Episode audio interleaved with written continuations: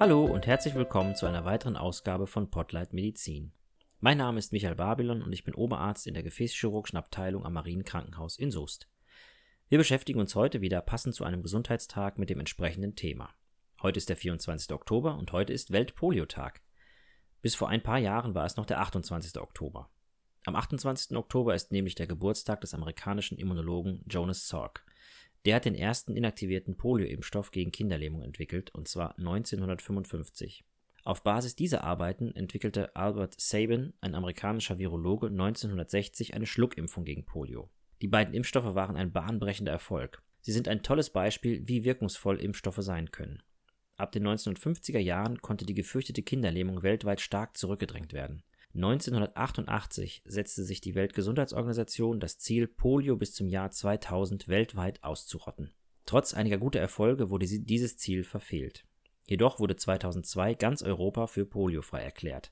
Leider ist das Ziel, Polio weltweit auszurotten, auch im Jahr 2022 noch nicht erreicht und das hat gute Gründe, auf die wir noch zu sprechen kommen. Die meisten von uns sind höchstwahrscheinlich gegen Polio geimpft. Ich kann mich noch gut an eine meiner Polioimpfungen erinnern, war es doch in meiner Kindheit einer der schöneren Arztbesuche.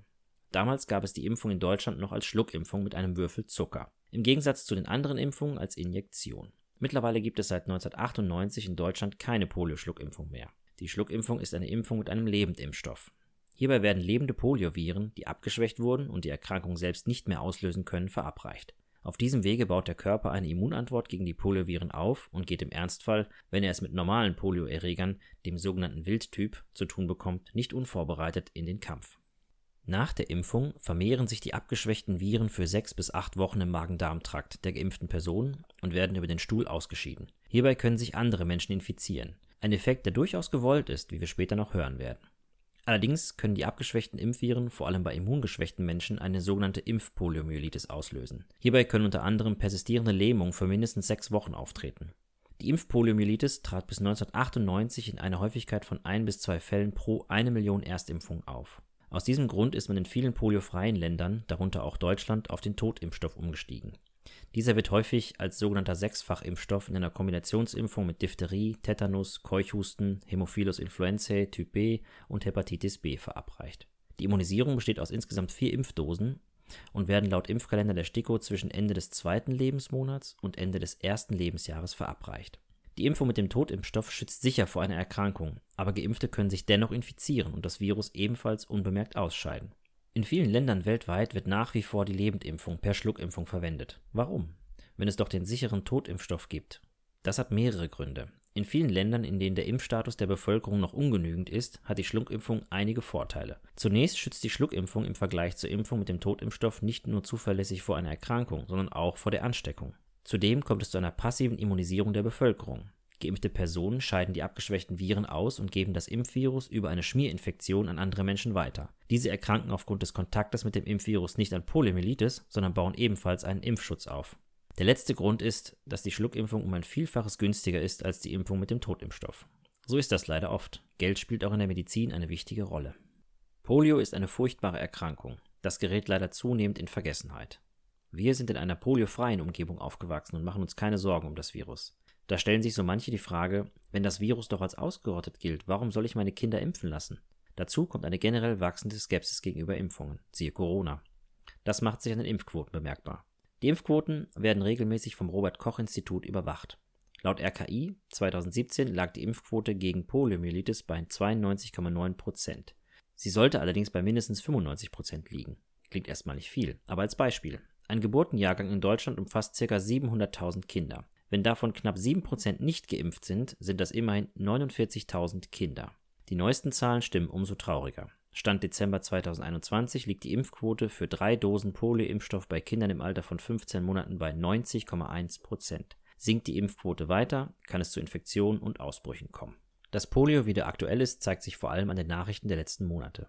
Auch in den sogenannten entwickelten Industrienationen kommt das Virus wieder vermehrt vor. Anfang März diesen Jahres zunächst in Israel. Im Juni diesen Jahres wurden Polioviren wiederholt im Abwasser in London gefunden. Und zuletzt wurde im September im Bundesstaat New York der Katastrophenfall ausgerufen, da in vier Countys Polioviren im Abwasser gefunden wurden. In allen Fällen handelte es sich nicht um den Wildtyp, sondern um abgeschwächte Impfviren der Schluckimpfung. Diese wurden wahrscheinlich von Personen eingeschleppt, die in ihren jeweiligen Ländern noch die Schluckimpfung erhalten hatten. Abgeschwächte Impfviren sind für geimpfte Personen kein Problem und generell für ungeimpfte Personen per se zunächst auch nicht.